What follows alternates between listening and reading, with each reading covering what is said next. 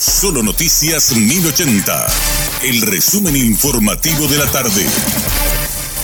Hola, soy Richard Toñanes y este es el resumen informativo de la tarde. En conversación con Radio Monumental, Modesto Núñez, juez electoral, habló del calendario y de la habilitación de las propagandas en la vía pública. Comenzó el plazo para la propaganda en la vía pública el 27 de febrero y se extiende hasta el 27 de abril, unos días antes de las elecciones. Todo lo que sea en la vía pública, carteles, gigantografía, pantallas LED, todas las formas de propaganda electoral que se puede hacer en la vía pública, en este momento está habilitado. ¿Y en los medios de comunicación?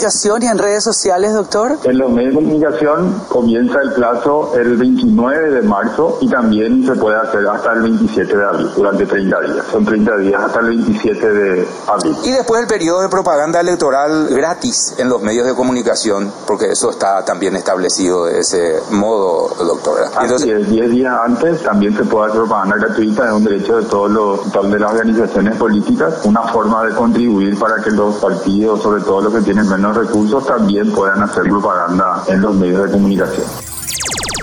Sobre el caso del intendente de Nanagua, Claudio Samaniego, quien fue baleado en horas de la madrugada cuando se encontraba en su domicilio, el comisario Reinaldo Delgado, jefe de investigaciones de Presidente Ayes, dio detalles a Radio Monumental. Estamos solo manejando que hubo un altercado con anterioridad ya con el intendente y aparecer también con uno de los hermanos por un caso que todavía no estamos esclareciendo bien. Ayer, más temprano, digamos, hubo otra discusión ya con el mismo grupo, con la misma persona el intendente al parecer se retiró del lugar donde él estaba, por esas razones se fue a su domicilio y ahí llegaron estas personas a raíz de una especie de carrera de caballo que hubo. Todo de que supuestamente no se pagó la apuesta, no sé nomás si fue en este caso la víctima la que no pagó el intendente o los victimarios quienes llegaron y no querían pagar la deuda. Y se maneja más o menos eh, esa hipótesis, se maneja pues no sabemos de, hacia qué lado mm. lo que se ha incumplido supuestamente esa, la apuesta, digamos.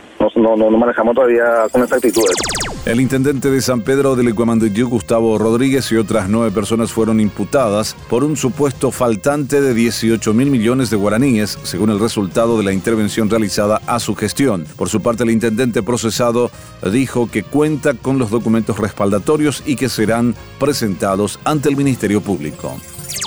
Desde Meteorología informaron que la crecida del río Paraguay seguirá generando inundaciones en varios puntos del país a causa de las intensas lluvias registradas en los últimos días, especialmente en la zona norte del país. El informe indica que las zonas más afectadas hasta el momento son los departamentos de Concepción, Amambay, Alto Paraguay, donde incluso varias comunidades quedaron aisladas a causa de las intensas precipitaciones registradas desde finales del mes de febrero. Laura Galeano del Programa Nacional de Control del SIDA, PRONACIDA, alertó sobre el aumento de casos de sífilis que se reporta en los servicios de salud. Dijo que someterse a la prueba es fundamental para las mujeres gestantes y si el diagnóstico es precoz, la enfermedad se cura con una sola dosis de penicilina de aplicación gratuita en la red asistencial pública. El senador del Frente Guazú y candidato a la vicepresidencia Jorge Querey describió a la exfiscal general del Estado, Sandra Quiñones, como un fracaso institucional y personal y anunció que junto con abogados estudian la posibilidad de enjuiciarla por obstruir a la justicia. El mismo expresó que Quiñones ha encajonado demasiados expedientes importantes y la consecuencia de eso es la vulnerabilidad de la República ante las organizaciones criminales. Este fue nuestro resumen informativo. Te esperamos en una próxima entrega. La información del día aquí, en Solo Noticias 1080.